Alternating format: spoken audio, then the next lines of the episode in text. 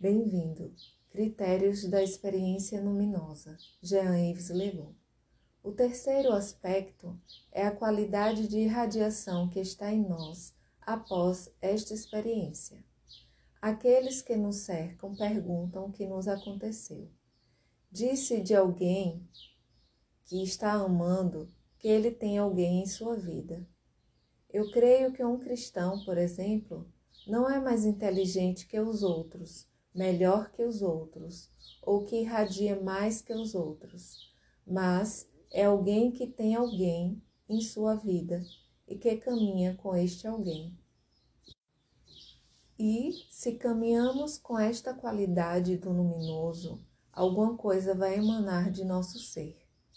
Mas esta irradiação, e aí está o ponto de discernimento, não prende a pessoa.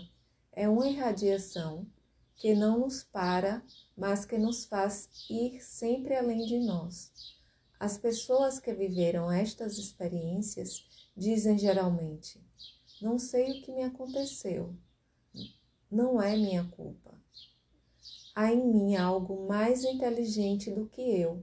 Há em mim uma realidade mais amorosa do que eu. Há em mim coisas mais vivas do que eu. Pode-se encontrar estas palavras às vezes na boca de um agonizante.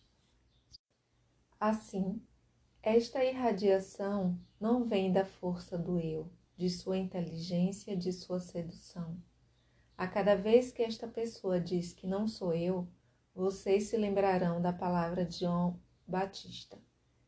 Eu não sou. Um outro é o eu sou, aquele que disse: Antes que Abraão fosse, eu sou. Eu não sou a luz, eu sou o testemunho da luz.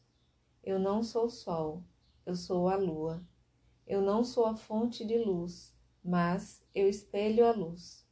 É preciso que ele cresça e que eu diminua. São Francisco não queria que se apegassem a ele, mas a seu bem-amado, ao Cristo.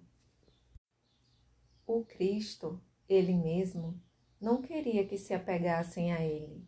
E quando uma mulher o chama de bom, ele lhe responde: Por que você diz que eu sou bom? Um só é bom, só o ser é bom.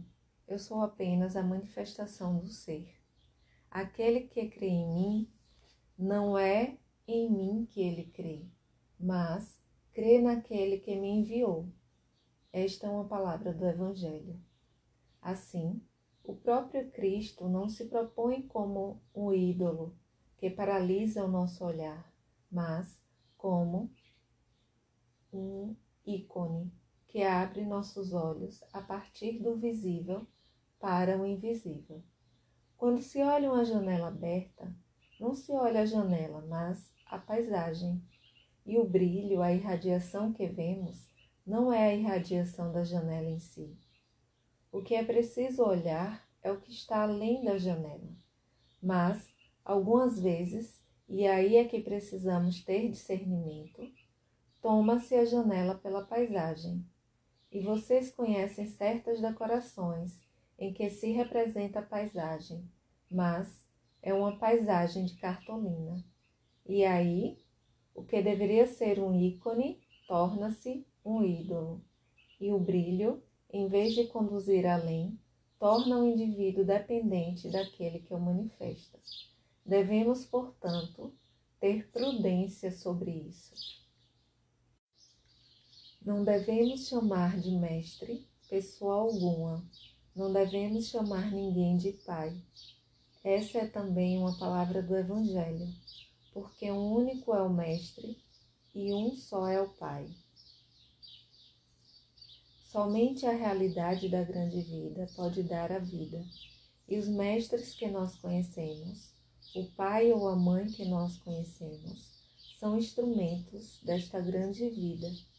É importante, quando se é pai ou mãe de uma criança, lembrar que nossos filhos não são nossos filhos, eles são filhos da grande vida.